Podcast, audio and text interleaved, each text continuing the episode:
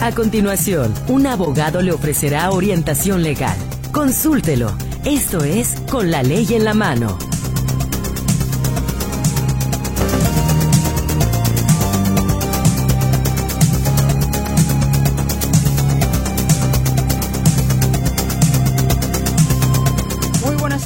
¿Cómo le va? Me da muchísimo gusto saludarle, darle a usted la bienvenida en una misión más de Con la Ley en la Mano, esperando que el tema del día de hoy sea de su interés y que dentro de la experiencia, el expertise de nuestra invitada de esta tarde, si usted tiene algún asunto con alguna situación por resolver, alguna duda, cómo continuar quizás con algún proceso, cómo empezar quizás algún proceso, pues ahí estará o aquí está ella precisamente para poderle guiar.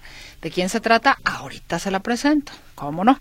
Pero déjeme saludar a los compañeros que también, por supuesto, sin duda alguna, son parte y pieza fundamental para que esta transmisión fluya hasta donde usted nos esté escuchando. Mi compañera Berenice Flores estará atenta a su comunicación en el 33 38 13 15 15 y 33 38 13 14 21. Tenemos también a sus órdenes el WhatsApp y el Telegram en el 33 22 23 27 38. Mi compañero Roberto Álvarez le saluda en el control de audio. Ante este micrófono su servidora Mercedes Altamirano. Y esta tarde le doy la bienvenida a la licenciada Carmen Ochoa. Ella es abogada especialista en Derecho Familiar. Bienvenida, ¿cómo está? Muy buenas tardes. Gracias, Mercedes. Buenas tardes a todos. Muy bien. ¿Cómo le fue de 2023? ¿Cómo lo cerró? ¿Cómo comienza el 2024? Eh, con mucho trabajo, con mucha nueva tecnología implementada en el área legal, en los juicios, en los tribunales ya se implementó nuevas plataformas tecnológicas, entonces lo iniciamos pues a la vanguardia jurídica, ¿verdad? Y con la tecnología el 100.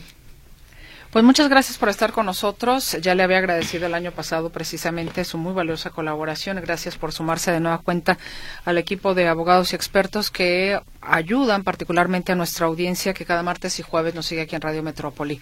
Y a propósito de lo que dice, efectivamente, también la justicia tiene estas adecuaciones o se puede quizás facilitar o hacer algo que me parece tanta falta le hace la justicia pronta y expedita que definitivamente creo que todavía hay una deuda ahí.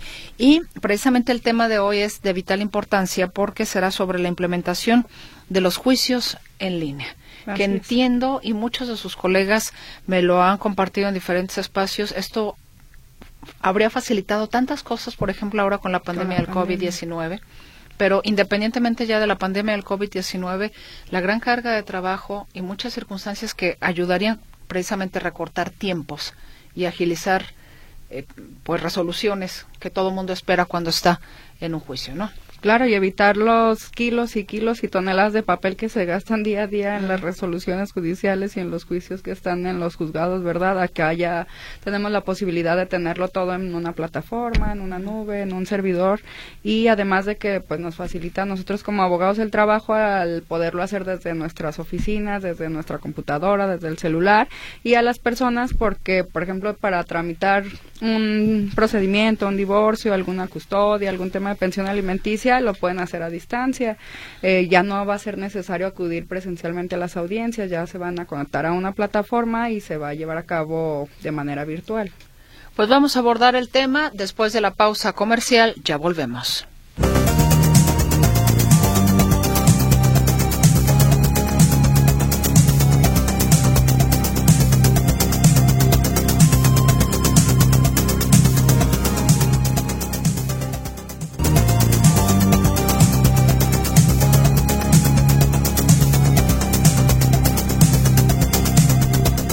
Estamos de regreso, ahora sí para empezar a desarrollar el tema que esta tarde ha preparado para usted la licenciada Carmen Ochoa, abogada especialista en Derecho Familiar, y este es sobre la implementación de los juicios en línea porque creo que lo dijo ella de manera muy asertiva, no es solamente el tema para los abogados, para quienes imparten la justicia, sino también, en este caso, para los ciudadanos que están involucrados en algún tipo de juicio, ¿no? Entonces creo que el tema es importante porque a lo mejor, yo no lo sé, alguien está de viaje, ¿no?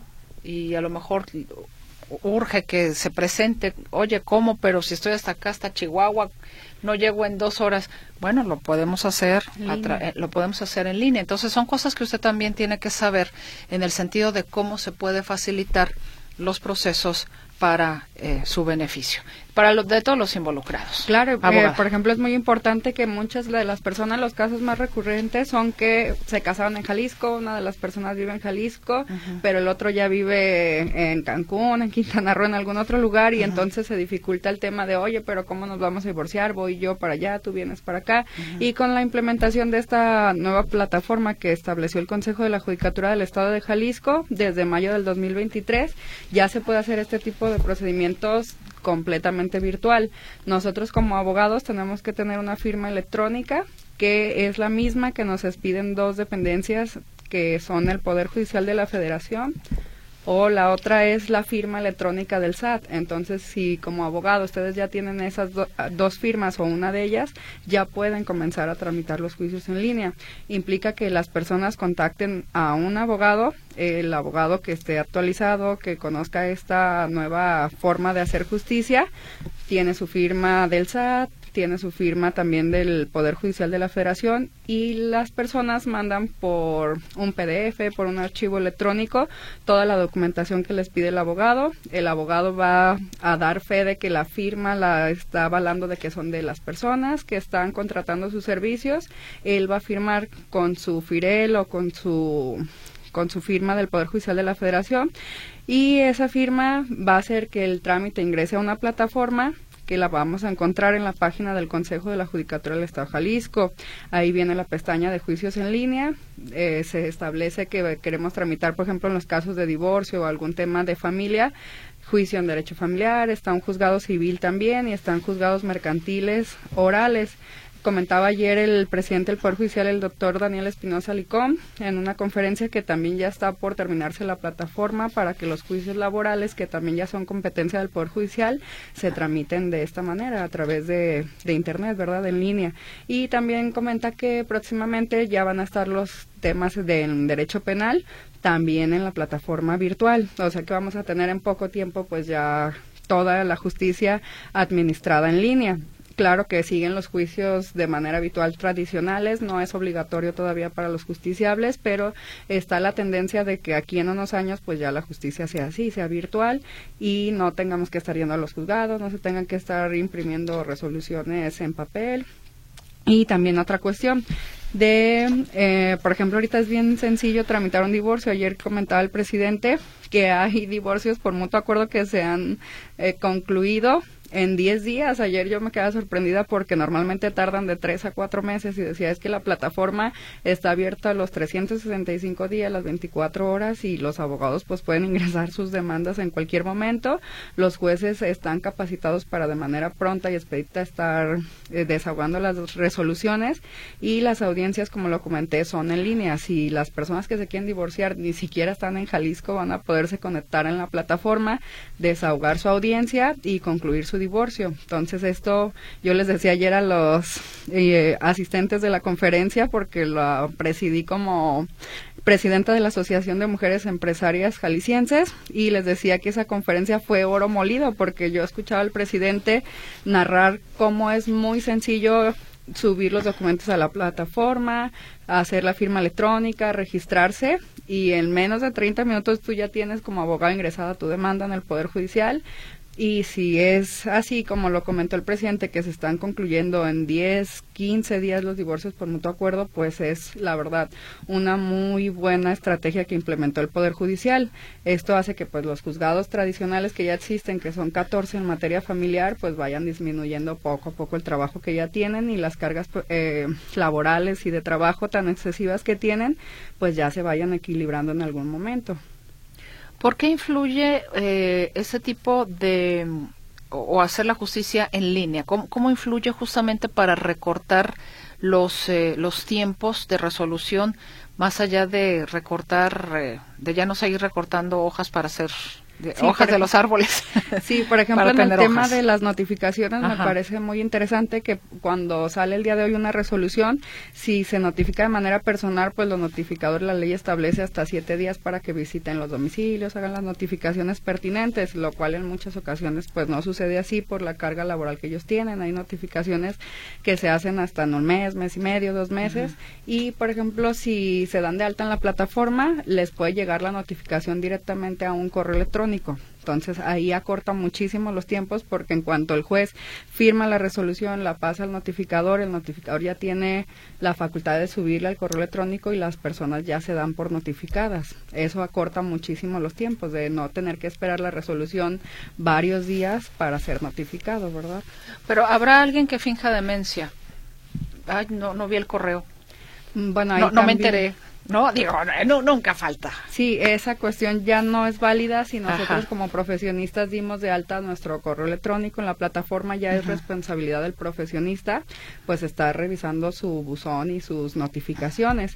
Por ejemplo, la única parte donde eh, está como una notificación personalísima es en la parte inicial cuando el demandado va a ser emplazado a juicio se llama que sería la primera notificación que se le hace a una persona que es demandada pues ahí sí se hace de carácter personal comentaba ayer el presidente que normalmente se le entrega pues todo el legajo de hojas que presentó la contraparte para ser notificado. Decía, ahora es tan sencillo como que el notificador le va a hacer un acta donde se va a insertar un código QR donde la persona va a poder descargar todos los archivos que fue parte de la demanda y pues así se va a evitar un montón de papel eh, pues en los tribunales, en la cuestión ecológica también que queremos disminuir esa parte, ¿verdad? Pero es la única persona que puede decir, espérenme, a mí no me notificaron en el correo de manera adecuada, aunque la, mi contraparte lo insertó, ustedes tenían la obligación de venir y hacerlo a mi domicilio. De ahí en más, ya uno como abogado o las personas que dan de alta sus correos electrónicos están obligadas a estar revisando sus correos, ¿verdad? Los juicios en línea van a participar los todos los involucrados como si fuera, digamos, presencial? ¿O quienes participan en los juicios en línea? Eh, bueno, más activamente pues los abogados de cada una de las partes, pero sí va a participar lo que le decimos la parte actora, la parte demandada y cuando son temas de común acuerdo de jurisdicción voluntaria se llama o de tramitación especial donde no hay una contienda, no hay una litis, pues las partes que promueven ese ese procedimiento. Por ejemplo, en los divorcios de mutuo acuerdo, pues va a participar la cónyuge mujer, el cónyuge varón y ya sea un abogado que ellos hayan contratado uno solo para llevar ese trámite o que cada uno tenga su propio abogado y ellos van a estar activos en la plataforma. Normalmente la plataforma da acceso a tener varios correos electrónicos dados de alta y les puede llegar simultáneamente a todos las notificaciones y todos se dan por enterados en el mismo momento. O normalmente los abogados les quitamos esa como pendiente o responsabilidad a los clientes, damos de alta nuestros correos y nosotros somos quienes estamos al tanto de las notificaciones y del seguimiento del juicio. El juicio en línea eh, de alguna manera restará los juicios presenciales o en qué porcentaje podrían restarlo? Eh, se espera que los abogados tengamos el ímpetu de eh, acceder a esta plataforma. Lo comento así porque por ejemplo, el día de ayer, la conferencia que se convocó, había 130 abogados registrados y en la realidad solamente llegaron alrededor de 60 abogados.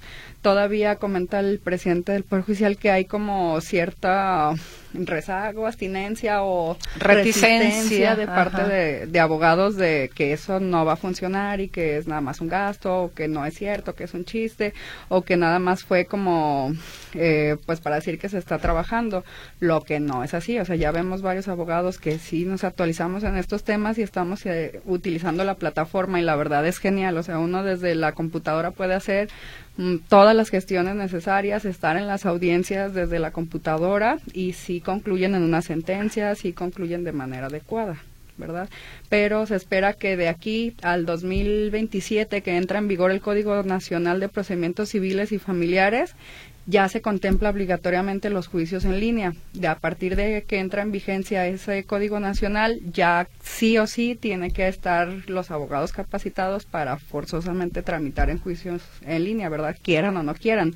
Por eso el, el interés del Estado de Jalisco de empezar con tiempo estas gestiones para que de aquí a dos, tres años los abogados ya tengamos al 100% esa forma de tramitación. ¿Eso qué significa? ¿Que los juicios presenciales desaparecerían o no necesariamente? No necesariamente. Hay juicios que por su naturaleza sí tiene que haber presencia de las partes, pero ya son los mínimos, ya es como la excepción a la regla y no la regla, ¿verdad? De hecho, en el Poder Judicial de la Federación prácticamente ya todos los expedientes son digitales. Antes llegaba uno, pedía el expediente, iba a la máquina de las copias, por ejemplo, y lo sacaba y ahora no. Si uno quiere consultar el expediente, tiene que ser en línea y tienen computadoras eh, abiertas para el público en general, donde si uno no ha estado de alta en la plataforma y no tienes acceso al sistema desde tu computadora porque lo desconozcas o no te hayas registrado, eh, ellos te prenden la máquina, te abren el expediente y se ve todo de manera digital. Particularmente usted está llevando ya juicios en línea. Así es, eh, divorcios por mutuo acuerdo, cuestiones de derecho de familia. En este momento, ¿qué tanto se está utilizando precisamente por parte de los abogados el juicio en línea? Mm, muy escasamente, sí. o sea, muy incipiente está. Así es, por eso hay la oportunidad de que sean divorcios, por ejemplo, en 10 días, porque todavía es baja la carga laboral. Por eso la el trabajo del presidente, por ejemplo, ayer al implementar esta conferencia, al estar subiendo constantemente en redes sociales el tema de juicios en línea, es para que los abogados eh, vean el tema, se interesen y se registren, ¿verdad? El tema principal es que pues no quieren utilizar la firma electrónica o la verdad es que hay alguna reticencia, lo he escuchado en algunos colegas porque dicen, si yo voy a firmar con mi firma electrónica del SAT, entonces el SAT va a saber cuáles juicios yo estoy llevando, tramitando y entonces a lo mejor me va a pedir mayores cuentas o mis impuestos probablemente ya no cuadran una cosa con la otra, entonces es como una reticencia decir, en cuanto yo inserte mi firma ya van a saber exactamente en qué eh, casos estoy litigando. Por eso hay un poco de renuncia en esta situación. Bueno, son, son abogados chuecos. Digo, si las cosas se estuvieran haciendo de manera en la que yo estoy contribuyéndole al SAT como debe de ser, pues a mí no me, no me importa, no me preocupa. Pues así o sea, suena, ¿verdad? Pues sí, es que esa es la verdad. O sea, pues por mí, mira, a mí que me esculquen, yo no debo nada, ¿no? Sí, porque por ejemplo nosotros cada vez que firmamos un trámite en línea, nosotros ya le estamos avisando al contador que elabore tal factura, recibo de honorarios y todo el tema para que cuadre las cosas fiscalmente, ¿verdad? Claro, por supuesto. Sí, y todavía hay un poco de renuencia por esa situación y además de que pues es complejo para algunos abogados estar todo el rato revisando si llegaron notificaciones, notificaciones, acuerdos, y pues no sé qué otra cuestión tengan como para no querer acceder a este sistema cuando la verdad en la oficina donde laboramos ha sido maravilloso. O sea, uno está en las computadoras y resuelve cinco o seis casos al día sin salir de tu oficina. Y eso te ahorra muchísimo tiempo. Y traslados, porque el tráfico es horrible ya en esta ciudad, ¿verdad? No, y, yo creo que los clientes, la gente que está buscando justicia en algo, ¿no? O está en un proceso, lo que quiere es rapidez, ¿no? Decir, ¿hasta cuándo se va a acabar esto? Así o sea, otra, no, que no hay audiencia, no, que esto, no, que aquello.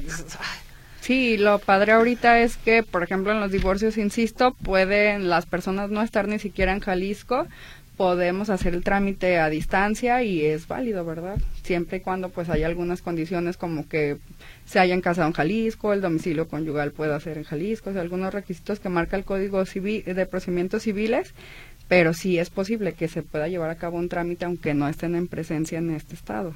¿El juicio en línea lo promueve usted o, lo, o lo han llegado inclusive a promover algunos de sus clientes? Podrían promoverlo los clientes si ellos se capacitan en el uso de esta plataforma. tienen su firma electrónica del SAT o tienen la firma electrónica del Poder Judicial de la Federación. Aquí lo importante es que deba de ser un abogado porque nosotros vamos a validar la firma de esa persona, vamos a saber el uso de la plataforma y nos está dando, ayer hacía mucho énfasis el presidente, que nos están dando la confianza de decir, ah, la firma de fulanito de tal que está promoviendo tal juicio, sí es porque yo como abogado tengo la honestidad de decirte que yo casi casi vi que lo firmó o cotejé las firmas y al yo insertar mi firma electrónica para timbrar ese expediente, valido la información. Entonces, ayer las, una de las preguntas más importantes era de con qué, qué confianza hay que, por ejemplo, fulanito de tal diga, ah, yo voy a hacerme pasar por manganito, voy a demandar esto y voy a obtener alguna ventaja. Porque si, si la persona no está físicamente no se podría hacer esa usurpación de identidad, por ejemplo, y explicaba el presidente que nosotros como abogados somos los que vamos a tener un gran papel al validar la autenticidad de, de las personas, o sea, nos están dando un voto de confianza que normalmente pues no se daba, ¿verdad? A ver, entonces déjeme eh, preguntarle otra cosa, abogada. Para los juicios en línea, las personas, todos los involucrados tienen que tener su e-firma ante el SAT. No necesariamente, pero el abogado que tramite el juicio sí. Bueno, el abogado sí, pero hay personas que no están dadas de alta. ¿Qué pasa con las personas de escasos recursos? Gente que tiene alguna situación, que tiene algún conflicto y que no está de alta en Hacienda, porque esa es una realidad.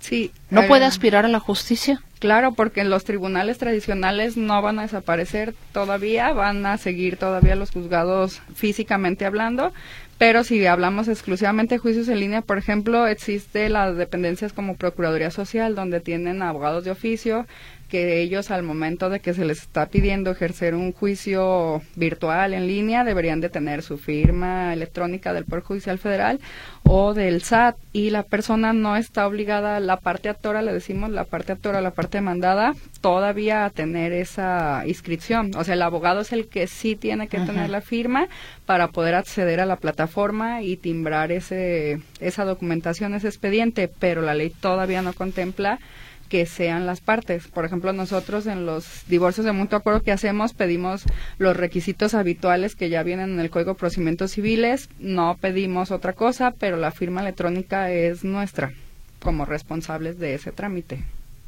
Perfecto, bueno, pues no sé si eh, la, la, audiencia tenga alguna duda sobre el tema o alguna cuestión muy en específico y particular que quiera consultar, ya sabe que justamente para eso es este espacio.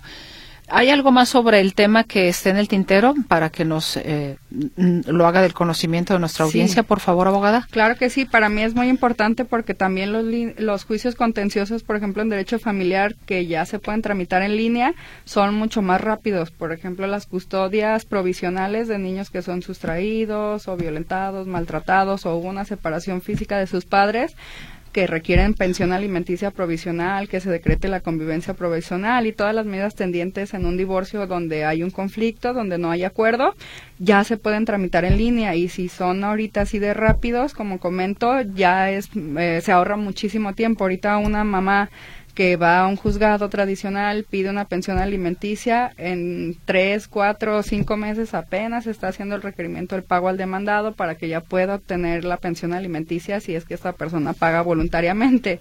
Y si es en línea, se acortan muchísimo los tiempos, o sea, de tres, cuatro meses que habitualmente se tarda una mujer en recibir su pensión alimenticia, ya nos vamos a tardar 15 días, un mes en hacerlo y eso es un beneficio para la ciudadanía, ¿verdad? De que los abogados sí accedamos a esta plataforma para que ellos también reciban, como bien lo expresaste, una justicia más pronta y expedita.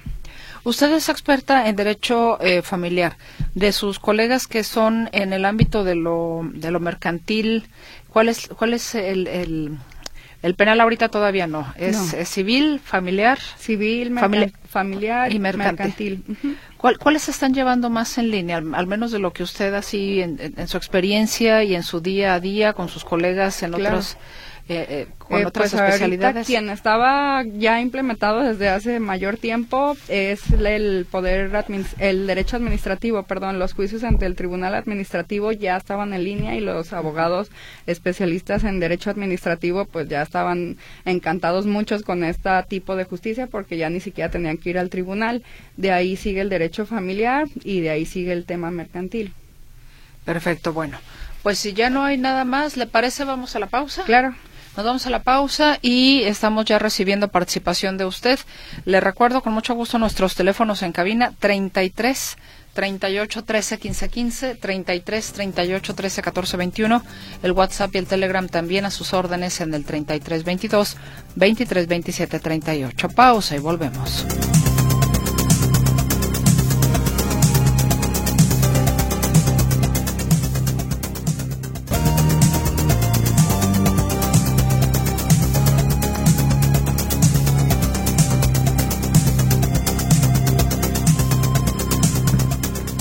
Con nosotros esta tarde la licenciada Carmen Ochoa, abogada especialista en Derecho Familiar. Ya escuchó usted el tema que preparó para esta ocasión. De igual manera, ya sabe que independientemente del tema, lo que usted particularmente desee preguntarle a ella en materia familiar, le recuerdo, esa es su, eh, su expertise. Usted, por favor, comuníquese entonces con nosotros. Vamos iniciando para ir eh, desahogando precisamente las inquietudes de nuestra audiencia. Nos dicen, saludos para ambas, gracias. Nos dicen, el papá de mi nieta se divorció por mutuo consentido, quedando la custodia para la mamá de la niña. Ahora mi hijo quiere tener la custodia de su hija. ¿Qué se tiene que hacer? Primero debe de existir una causa justificada para revocar esa custodia que ya se combinó eh, con anterioridad, como puede ser maltrato infantil, descuido, eh, negligencia en el cuidado, tendría que decirnos qué causa es la que pretende llevar a cabo y se hace ante el mismo juez que llevó a cabo el divorcio, puede hacerse ante él o puede ser ante el juez donde viva la niña y se tramita un procedimiento para acreditar, como bien decía, una causa justificada y se revoca, ¿verdad? No es nada más como solicitarla, ya tiene que existir una causa que valide esa modificación. Nos dicen buenas tardes. Hace poco una amiga me preguntó si podía pelear una pensión alimenticia retroactiva, ya que ella se separó de su marido hace como 10 años y nunca la apoyó con la manutención de su hijo, que son dos actualmente, uno de 14 y otro de 17, y a dónde puede acudir.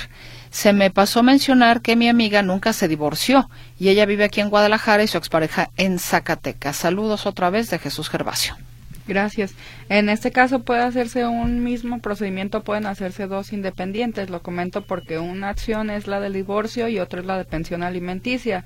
Puede mandarlas juntas o separados. Si fuera solo pensión alimenticia, se demanda la fijación de una pensión definitiva y una provisional y dentro de las prestaciones de la demanda se solicita al juez que también se haga el pago de la pensión no cubierta desde el momento de la separación del domicilio conyugal hasta que se resuelva el procedimiento o hasta que la persona esté cubriendo la pensión alimenticia provisional. Nos dicen buenas tardes. ¿Cuánto tarda un juicio de desalojo con esta nueva modalidad?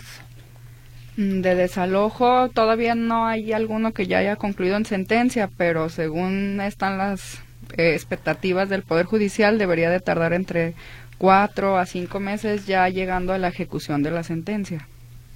Genaro Guadalupe comenta, si la educación básica es obligatoria, ¿por qué los padres no cumplen con esta obligación? Urge trabajar en este tema para que se cumpla. Pregunto, ¿qué falta? ¿Aplicar la ley o no la hay o hay que desarrollar una iniciativa para este fin? Pregunto, licenciada. Sí, por ejemplo, en este caso, si ustedes conocen algún niño que esté siendo vulnerado en su, su derecho de acceso a la educación, pueden hacer una denuncia ante la Procuraduría de Protección de Niños, Niñas y Adolescentes. Ellos tendrán la obligación de revisar las condiciones en que vive ese menor y hacer un plan que se llama plan de reintegración de derechos, donde ellos tienen que velar porque esté cubierta la salud, la educación, eh, la integridad, o sea, toda una gama de derechos humanos. Si falta la educación, ellos tendrán que proveérsela a ese menor, ya sea con cuestiones de sanciones a sus padres, obligarlos a que hagan las acciones pertinentes para escribir al menor a la escuela, o ellos mismos tienen la potestad de hacerlo pero normalmente como ciudadanos pues no hacemos ese tipo de denuncias, vemos a los niños y nos duele esa situación, pero no vamos y hacemos el procedimiento, ¿verdad? Que sería denunciarlo ante la Procuraduría de Niños. Buenas tardes. Eh, disculpe, licenciada Carmen Ochoa. El depósito de dos meses de renta que deja el inquilino en un contrato de arrendamiento, al finalizar este, ¿legalmente se debe devolver dicho depósito o se debe quedar como garantía por cualquier pago de servicio atrasado o por desgaste en el uso de la finca? Muchas gracias por la respuesta. Sí, normalmente el depósito que se entrega efectivamente es para garantizar los daños que haya sufrido la propiedad y si no se cubrió el pago, pues hacerlo pero sí debe de hacerse una valoración al momento de que se entrega la finca para que el arrendador le diga, ah, mire, de los dos meses que fueron, por decir una cantidad, 20 mil pesos, las reparaciones que se requieren en la casa por los daños que usted hizo o la, el desgaste habitual, eh, son cinco mil pesos, le voy a regresar cinco, por ejemplo, esa es una modalidad que se utiliza, pero sí le debe de regresar el dinero o debe de justificarle el por qué no se lo va a regresar, o sea, tiene que hacerse una valoración de esos daños. Si no se lo regresa nada más así por voluntad propia y no hay daños, hay que solicitarle a un juez civil que haga efectivo ese contrato y el arrendador tendrá que demostrarle al juez el por qué se está quedando ese dinero. Eugenio Ayala dice, saludos, los datos de la licenciada, me urge divorcio de mutuo acuerdo en línea. Muy bien, nos, nos encuentran en redes sociales como Divorcios Pres Jalisco o su servidora como Carmen Ochoa Abogada. El teléfono también. Claro que sí, es el 33 10 89 11 84. 33 10 89 11 84. Nos dicen en más participación, buenas tardes, le saluda su amigo Jesús Rivera. Este excelente programa, qué bueno que siempre tengan diferentes temas para que a nosotros nos quede claro el auditorio. Se les agradece mucho. Mi duda es la siguiente. Si una de mis hermanas se divorció ya hace un año, pero no ha llevado las hojas que le dieron a la notaría, que tenía que llevarlo, ¿hay algún problema? Y si la lleva, ¿este es para qué proceso y qué costo tiene? O sea, ya le dieron el divorcio, pero me comentó que tenía que llevar unas hojas a cierta notaría. ¿Es o registro civil para que hicieran algún cambio o algo y necesito saber para qué tienen que llevarlo. Gracias. Así es, cuando se emite la sentencia de divorcio, el juez ordena que se hagan las anotaciones marginales tanto en el acta de nacimiento de ella como de él. Entonces, al final del juicio se emiten unos oficios que van dirigidos al registro civil en donde nacieron cada una de las personas, donde se casaron y al director general del estado de Jalisco. Estos oficios tienen una vigencia de un año. Si ya pasó un día posterior a un año, hay que solicitarle al mismo juez que los expidió una renovación se llevan a los registros civiles que ahí dicen, por ejemplo, registro civil 10 de Guadalajara, el 2 de Zapopan, ahí viene el título, que es donde se casaron, comento, y donde se registró el nacimiento de ambos cónyuges, se paga pues un impuesto, un derecho porque se expida el acta de divorcio y porque se haga la anotación marginal. Tienen como finalidad que el registro civil expida el acta de divorcio y en cada acta de nacimiento se anote que ya están divorciados. ¿Dónde puedo yo entrar a ver en una página de Internet para ver cómo va el juicio de sucesión? Gracias, Mario Gracia. Está la página del Consejo de la Judicatura del Estado de Jalisco. Hay un rubro que dice Boletín Judicial. En esa página solamente lo van a poder ver si tiene el número de expediente y el juzgado en que se tramita. Si no lo tienen, como abogados pagamos una plataforma virtual donde ingresamos los nombres de las personas y nos aparece el historial de juicios. Habría que pagar esa búsqueda y buscar un abogado que tenga la plataforma. José Antonio Vázquez, licenciada, ¿me puede ayudar a una demanda laboral? Saludos. No es mi expertise, pero si gusta dejo aquí los datos de un muy buen abogado, Memo, el licenciado Memo García.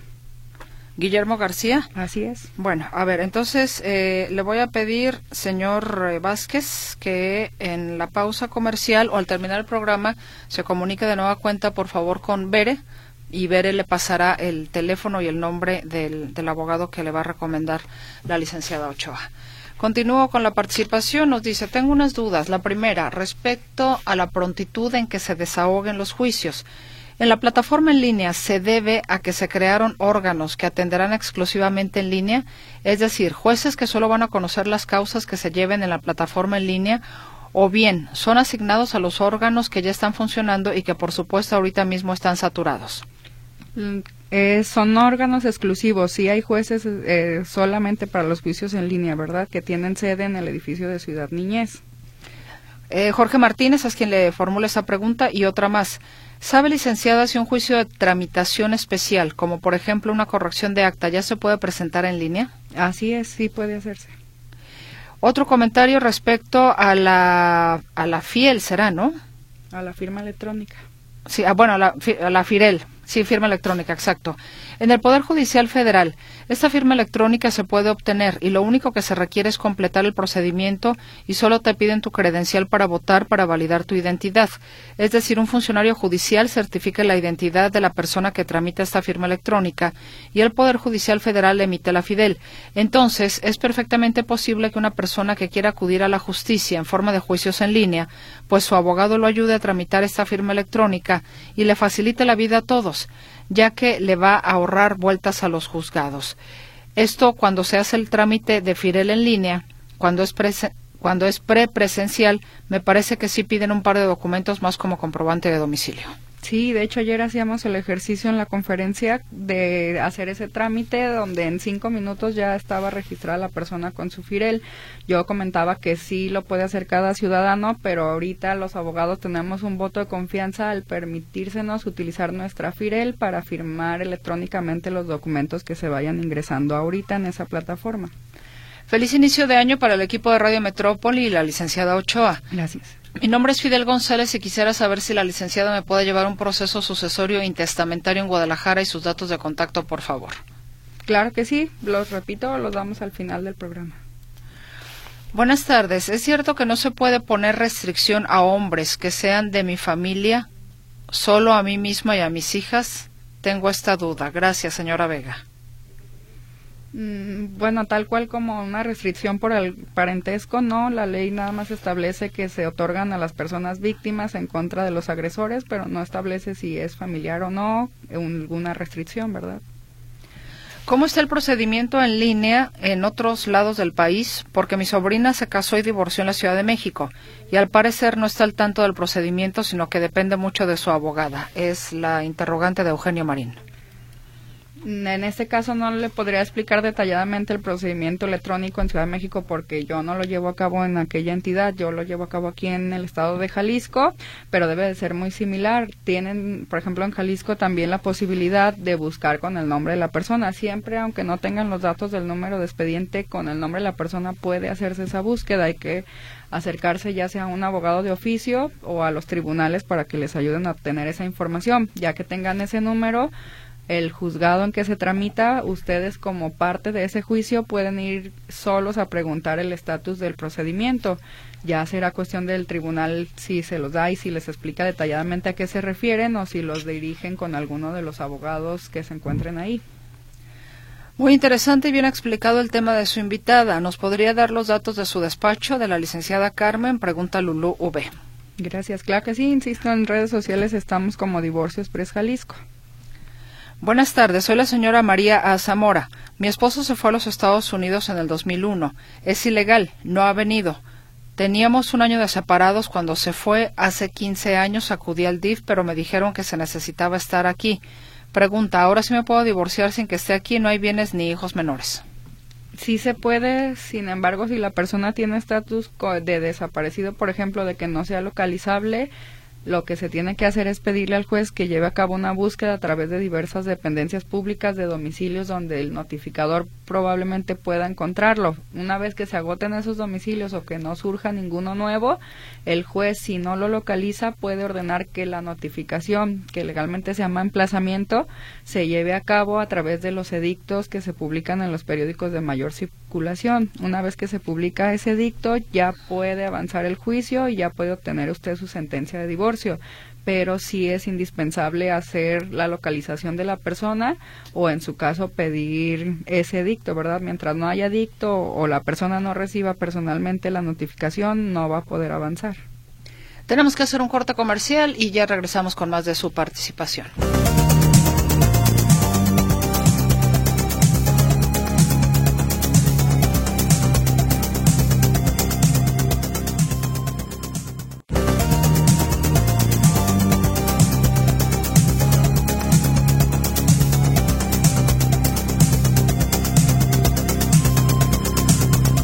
Regresamos, hay más participación y bastante, por cierto, así es de que vamos a tratar de darle respuesta a todas las personas que amablemente se comunican esta tarde para consultar a la licenciada Carmen Ochoa, abogada especialista en Derecho Familiar.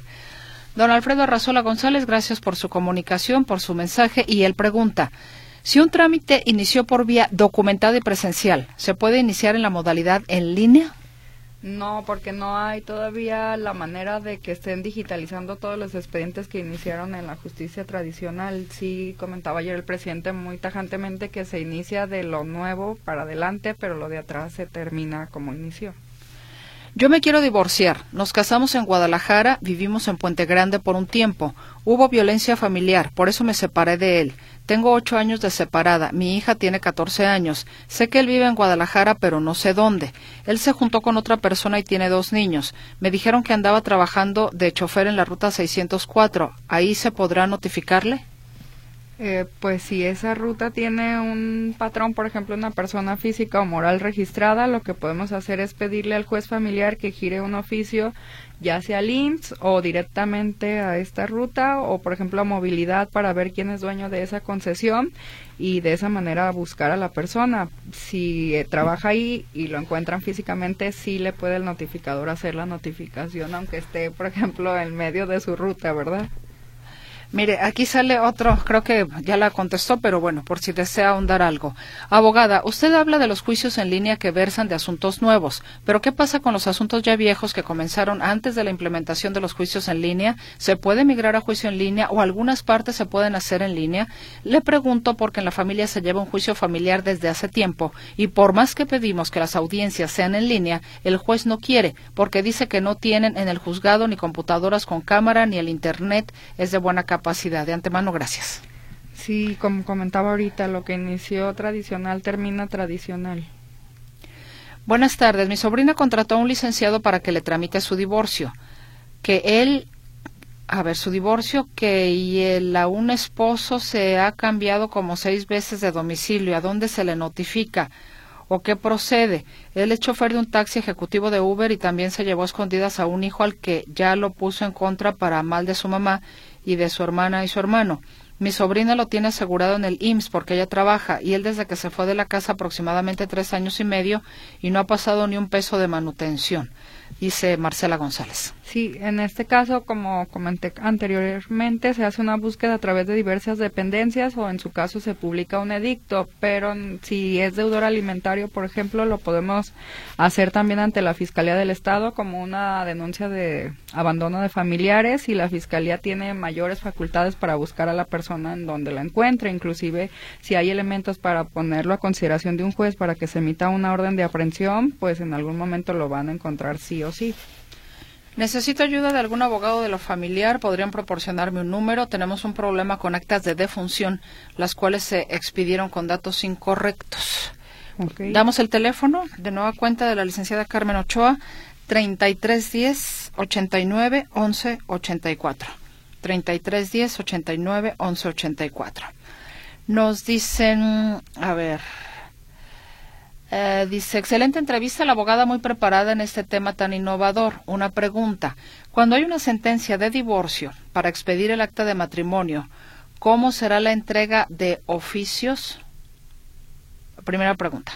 Ah, esto es genial porque ayer explicaba el presidente que ya se van a entregar directamente por vía electrónica. Quiere decir que el juez familiar especializado en, oral, en juicios en línea, perdón, va a girar desde su correo electrónico ese archivo que contiene los oficios al registro civil que corresponda y al director general del registro civil y a los registros civiles correspondientes.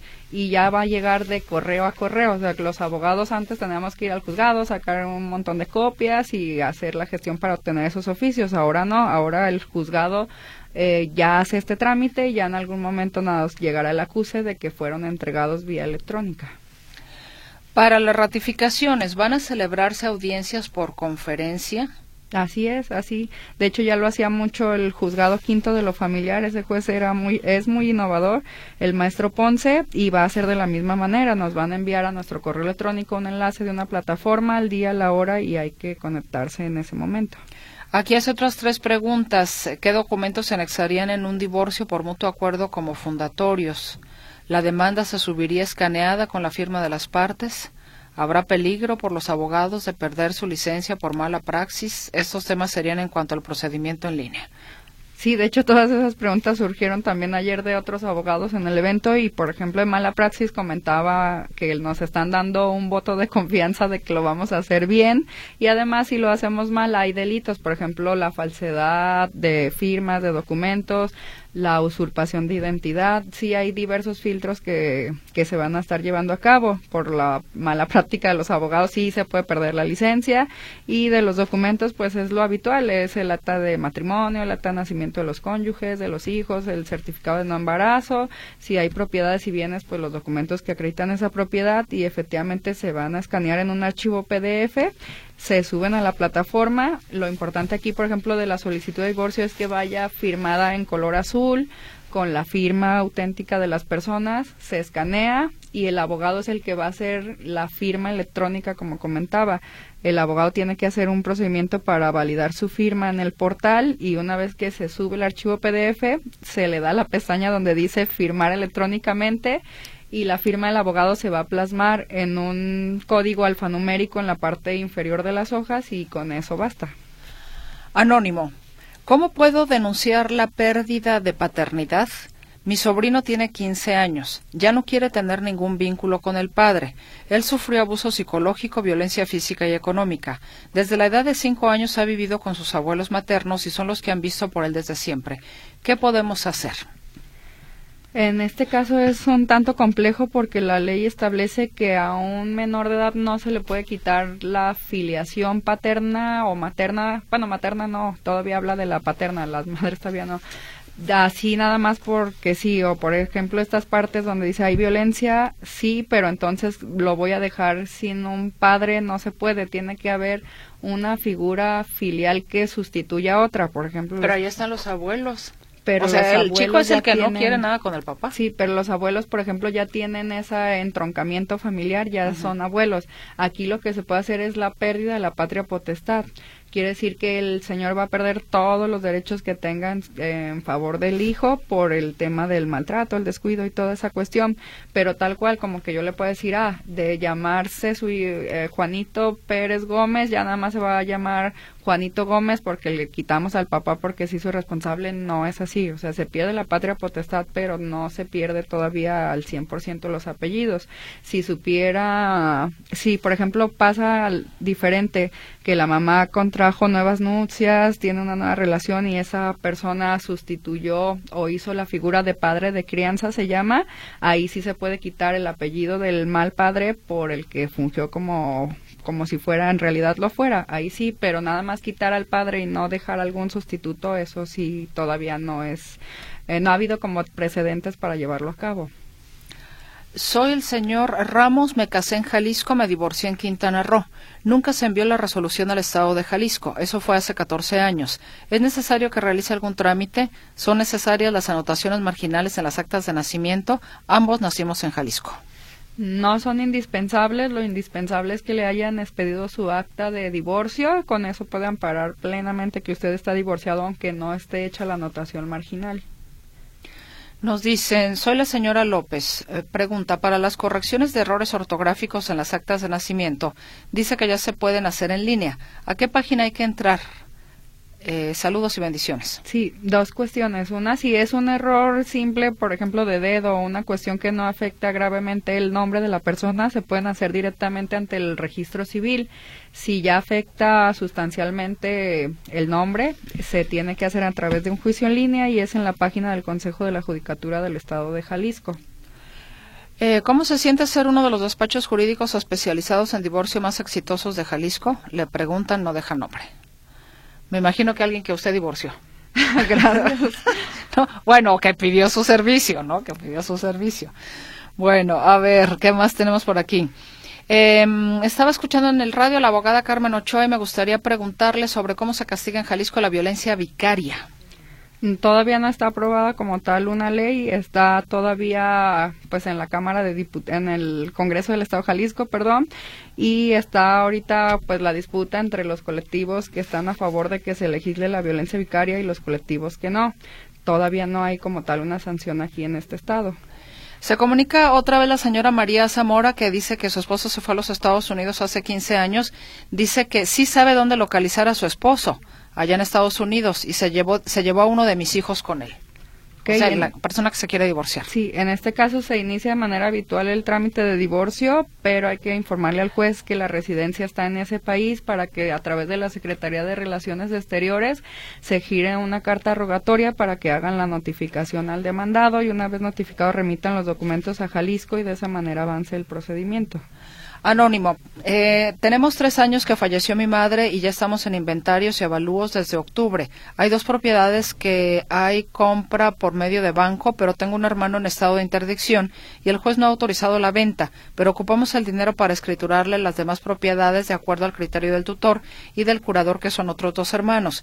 Se necesita el dinero para hacer el reparto y adjudicación de la masa hereditaria entre los cuatro hermanos, antes de que fallezca algún hermano y no tengamos que negociar con familia política. Es un trámite muy lento y ya estamos de acuerdo en la partición o repartición y no podemos comprometernos a una fecha porque nos sancionarían. Sí, aquí el tema que los notarios para hacer esa escritura y poder llevar o concretar la repartición de los bienes sí cobran honorarios, cobran un impuesto, cobran aranceles, o sea, sí tiene que hacer el pago, no hay como manera de hacer una excepción o no pagar, ¿verdad? Eh, pregunta, si mi señora madre al comprar una casa se adjudicó el usufructo vitalicio, pero últimamente, en común acuerdo con mi hermana, me hicieron la vida imposible, hasta me estaban armando un juicio de interdicción con la finalidad de mantener la pensión alimenticia, que por mayoría de edad y haber terminado una licenciatura, mi padre empezó a tramitar la cancelación. Se me acusó también de violencia familiar, ambas acciones sin sustento. ¿Podría mi madre enfrentar un juicio donde pudiera perder el usufructo vitalicio señora Pérez Gómez?